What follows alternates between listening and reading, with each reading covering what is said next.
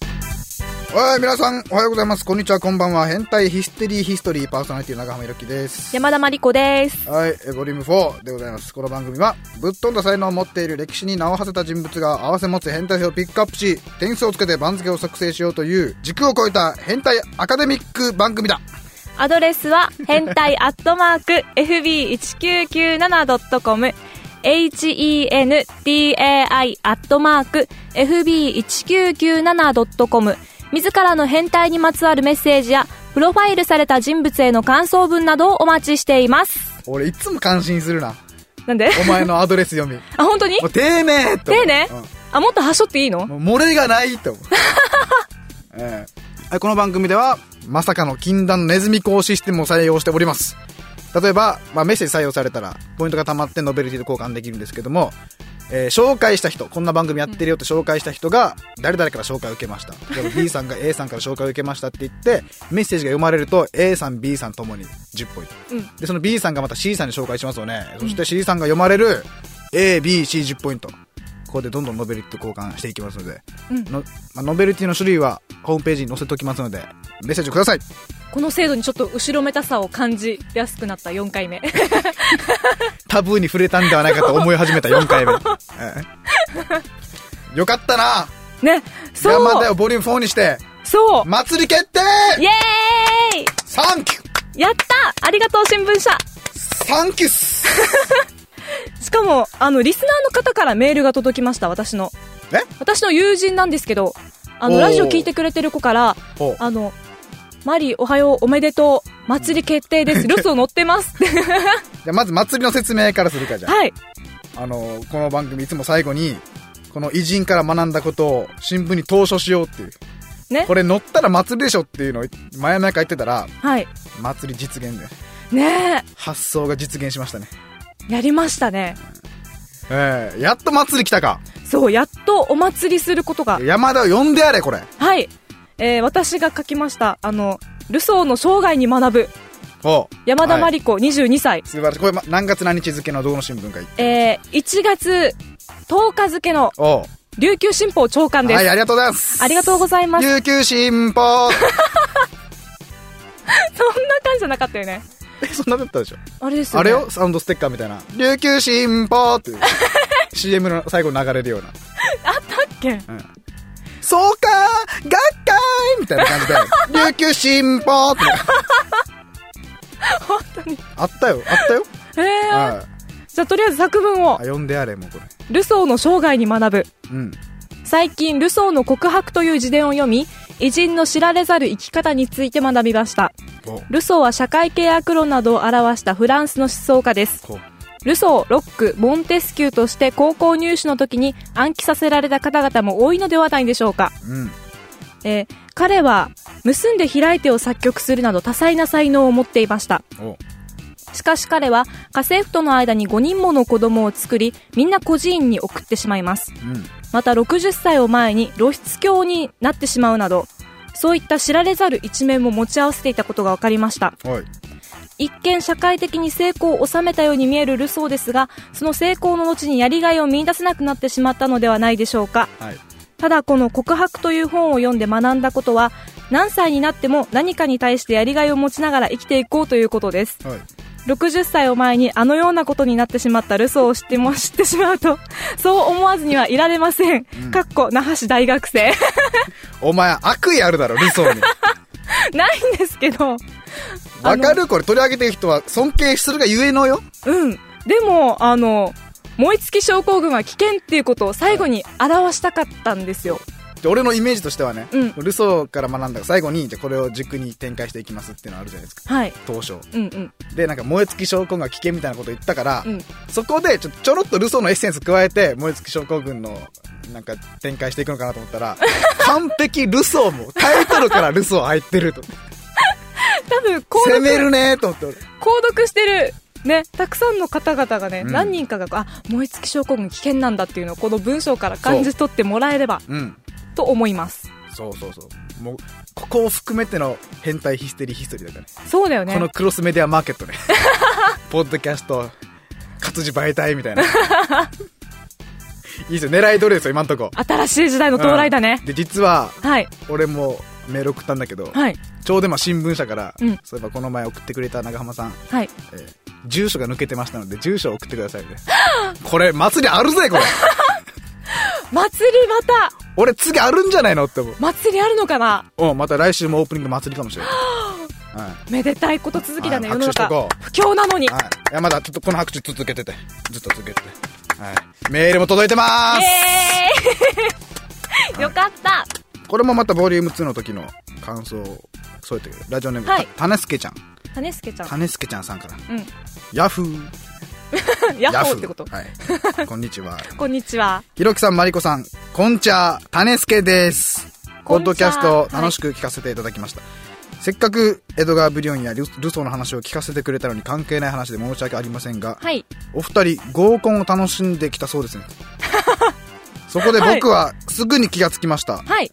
実はひろきさんはマリコさんを狙っていて合コンを提案したのではありませんかまたマリコさんはそのことに気づいていたのではないでしょうか面白いことになりそうならまた教えてください猫ではまた猫種助さんはいでも山田僕みたいな男偏差値の低いやつに足りないと思うよ何それ俺もう最下層にいるからねそうなの男ピラミッドの最ね最下層の基準って何なの 品がない これ自負してますからそうなのそんな無しそうもないですだって山田なんてね僕はこの品がないでおなじみですけどこいつガールズトークっていう集団に属してるん ですよあんな恐ろしい集団ないよ俺からしたらなんであの結構私なんか入れてくれないだろうなと思ったらあの何でも誰でも受け入れてくれるっていうことがどんな集わ団かりどんな秘密結社かっていう とあいつらどんなカフェがおしゃれだとか、うん俺のイメージよ多分そんな話してるだろうきっと女同士が集まったらえー、何のそういう話してるガーかルなズトークっていうポッドキャストもやってるね、今ね。うんうんおしゃれとかコスメとかそうほらほらほら。何何恋愛の話とかうわ、もう怖い。本当にうん。そういう話が怖いって言ってる自分が 好き。えじゃあ私のブログ最近作ったブログが、うんマリコのおしゃれ手帳なんですよあちょっとおしあーゃれになるべでく、もうんちょっとガールズの先輩たちを見習って頑張りましょうみたいなー。こブログを作っててう。うん。じゃあひろきはそこにアクセスしてくれないわけ だねアクセスはするけど、 あ、山田まだ雲の上だなって思うね。 何それ結局はね。でもえーそんな発想にも届いてないです、僕は。僕みたいなもんは。本編行くか、じゃあ、そろそろ。いきますかは、はいい、じゃあ今日山田の番なので。はい。じゃあ行きましょう。変態プロファイルプレゼン。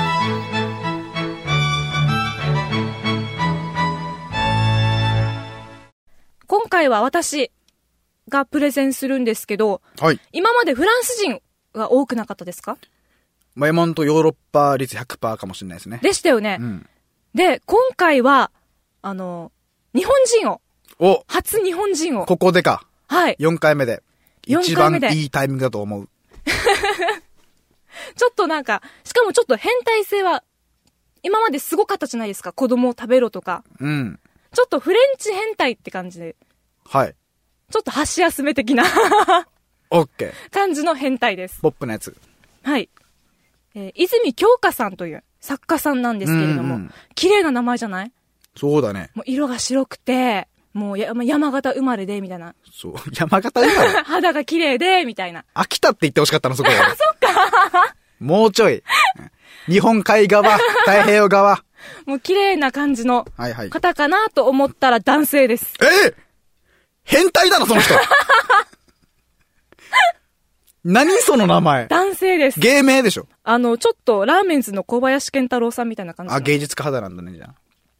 でそうなんだ。普通のおじさんじゃないですか、見た 目。で、石川県の金沢市はいはいはい。の生まれです。由緒あるとこだね。はい。えー明治後期から昭和初期にかけて活躍した小説家で、うん。あの、曲とか俳句とかも作った方なんだそうです。ほで、最も有名なのが、高野聖っていう本なんですけれども、う。うん。あの、高野山から、高野山っていう山があって、そこからこう、全国に巡業に行くはいはいはい。僧侶うんうんうん。の人が、こう、宿で、旅日記ある宿に的な感じそうそうそう、旅に出るときにこう、宿の中で、懺悔の話をするっていう、うんんそういう本なんですけど、それが大ヒット。ほで、大ヒットで、えっと、兄弟の中にも人間国宝の方がいるっていう情報もあるんですね。う。育ち抜群じゃないですか。抜群。で、お父さんは加賀藩のうん。専門の、そこの専属の彫刻彫金っていうんですか金を掘る人おう金に装飾を作何る。それもうダメも俺みたいなもんはダメ って。雲の上もそんな。でも、意外とまあ、変態な一面があるということで、うん。京香さん、とってもまあ、新聞に論壇を載せたりとか、有名な一面もあったんですけど、うん。有名な潔癖症なんですよ。ああ。潔癖症ってことで有名だったんですね。ほ食事は、家で奥さんの作るものしか口にせず、もらい物のお菓子う。 うん。あ、京香さんこれって言って、持ってきたお菓子はアルコールランプで炙って食 べる。一回滅菌すんの か。そう。あの、多分私の中でマシュマロを焼こうって一番最初にやったのは京香さんじゃないかなと思ってるんだで、けどう、まいみたいな。意外といけるってえいう。えそれが、ポタポタ焼きでも、それは焼いて食べるのか、それは。 そう二度焼きみたいな。そうえで、酒などはもうぐらぐら煮立つまで、絶対に飲まない。えもう酒じゃなくなるんじゃないですか、アルコール飲んで。水になっちゃうんじゃないかなと思ったんですけど。で、手づかみで物を食べた時はもう掴んだ部分を残して捨てたらしいんですよ。ほうほうほね。で、もう潔癖症がすごすぎて、う。うん。豆腐っていう漢字あるじゃないですか。豆が腐ると書いて。うん。もう腐るっていう漢字を書くことも嫌で、ほう。あの、大阪府の府をうん。豆腐の代わりに書いたらしいんですよ。うわ、ここも文学者ならではな視点だな。でも、貧乏時代は、えー、おからを食べることで上をしのいだそうなでんす。じゃそ りゃ豆腐のカスです、あれは矛。盾矛盾おからうまいけど、豆腐のカスなんだよ。で、この、作家さん同士での交流があった時に、うん。あの、仲良しの作家さんと鶏鍋を食べたらしいんですよ。うん。で、無頓着な方の友達が、鶏鍋なんだけど半分煮えてないぐらいが美味しいって言って、おう。鶏肉をまあ、半分煮えたらパクパク食べちゃうから、もう怒った京香さんは、あのここは私の領分 だから、お願いだから手出さないでくれって言って、鍋に線引いたって言ってました。なんじゃそりゃ仲良くないです、俺、絶対。仲いいのか、ていうか、その前によ、鳥を生で食することより、うん同じ鍋をつついてることに違和感なかったのか、その人 言えて箸るついてるってなかった言のえかてな。る俺、てっきりそこだと思ったのよ。でも、舌は、鍋はまあ、あ舌はそ火だから消毒さ煮れてるって沸されてるから都合良くないかな。れでもそれもぐつぐつ煮立つ前だ よ。鍋が鍋じゃなくなるまで煮立つんだろ。あの、悪魔の絵みたい なね。ボッコボコ。魔女のなんか、スープみたいな。ヒヒヒヒみたいな。でもこの人、えー、文字が書かれたものを大事にする人らしくて。文字が書かれたもの。を大事にすることがすごく多くて、お箸って書いてある箸袋程度のもの。うん。それも丁寧に畳んで持って帰る人だったって。ほう。潔癖とはまた違うところの変態が出てきたな、これ。ね、じゃあ、あの、私たちがお蕎麦屋さんとかに行って、お手元って書いてるものとかを普通に折りたたんで持って帰持っっちてゃう。帰るんでしょだからそういうことでしょことでしょこの、おの羽きれ いとの止めが抜群だから、これなんか、なんか宿ってる、持って帰ろう、みたいな感じそう。お年玉とかの袋も今のもの見たら持って帰るで。だ持ろっうて帰。なるだろうね。お年玉の玉が無に見見ええるるみたいな。 崩しすぎて。お年玉のしもしひらがなで書かれたパターンだったら、 しがあんまりしゃくれてない、ただの棒みたいな。 達筆すぎた結果。そうなのかな。 ねで、そういう一面もあっても、私が思うに、うん。もう几帳面で繊細さゆえの、おうこの、癖なのかなと思っうんやたっんぱですよ。芸術肌の人はそういう繊細さ持ち合わせてるよどう考えてもやっぱ持ち合わせてるっての嘘じゃないねあながちね。うんじゃあそろそろはい採点採点をいきましょうか、していきましょう。うん変態性変態性。でも前回の方々と比べるとうん。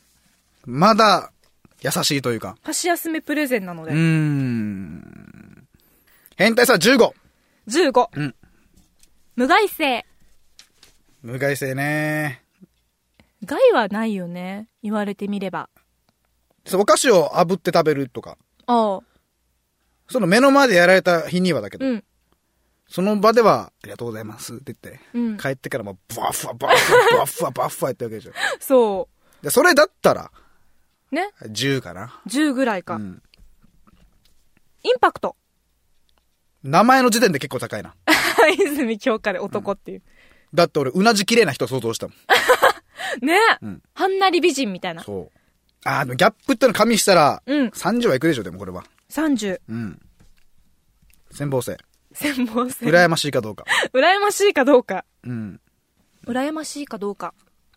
でも家族とかはもう、華麗なる芸術一族みたいな感じじゃないですか。ああ、そうだね。うん。結局はみんな芸術家っていう、眼差しで見るからね。うん。 40? 40?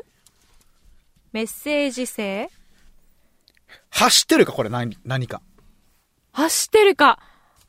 まあ、走ってるかと言われたら、じゃあ山田決めて。潔癖症なのは身内しか知らないから、うん。まあ、10ぐらいですね。 10。はい。お、だいぶ甘く見たな。って思う。10でも。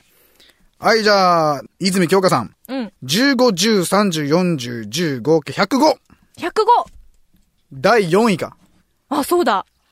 一やば番いっす低いんじゃないこれ J リーグだったら J2 落ち ますよ。あー、京香さんごめんって感じ。はい。まあ、毎回こんなことばっかりやってたら胃がもたれるから、そうですねち。ょうどいいと思った。うん。じゃあ、ちょっと、ひろきくんにフレンチな感じで作文 を、ああ、そうですね。はい感想文を。感想文を書いてもらいましょう。はい、今から書きたいと思います、じゃはい、お願いします。あ。書いたよー。書いた感想文書いたよー。じゃあ読んでね。じゃあ、読みます。はい。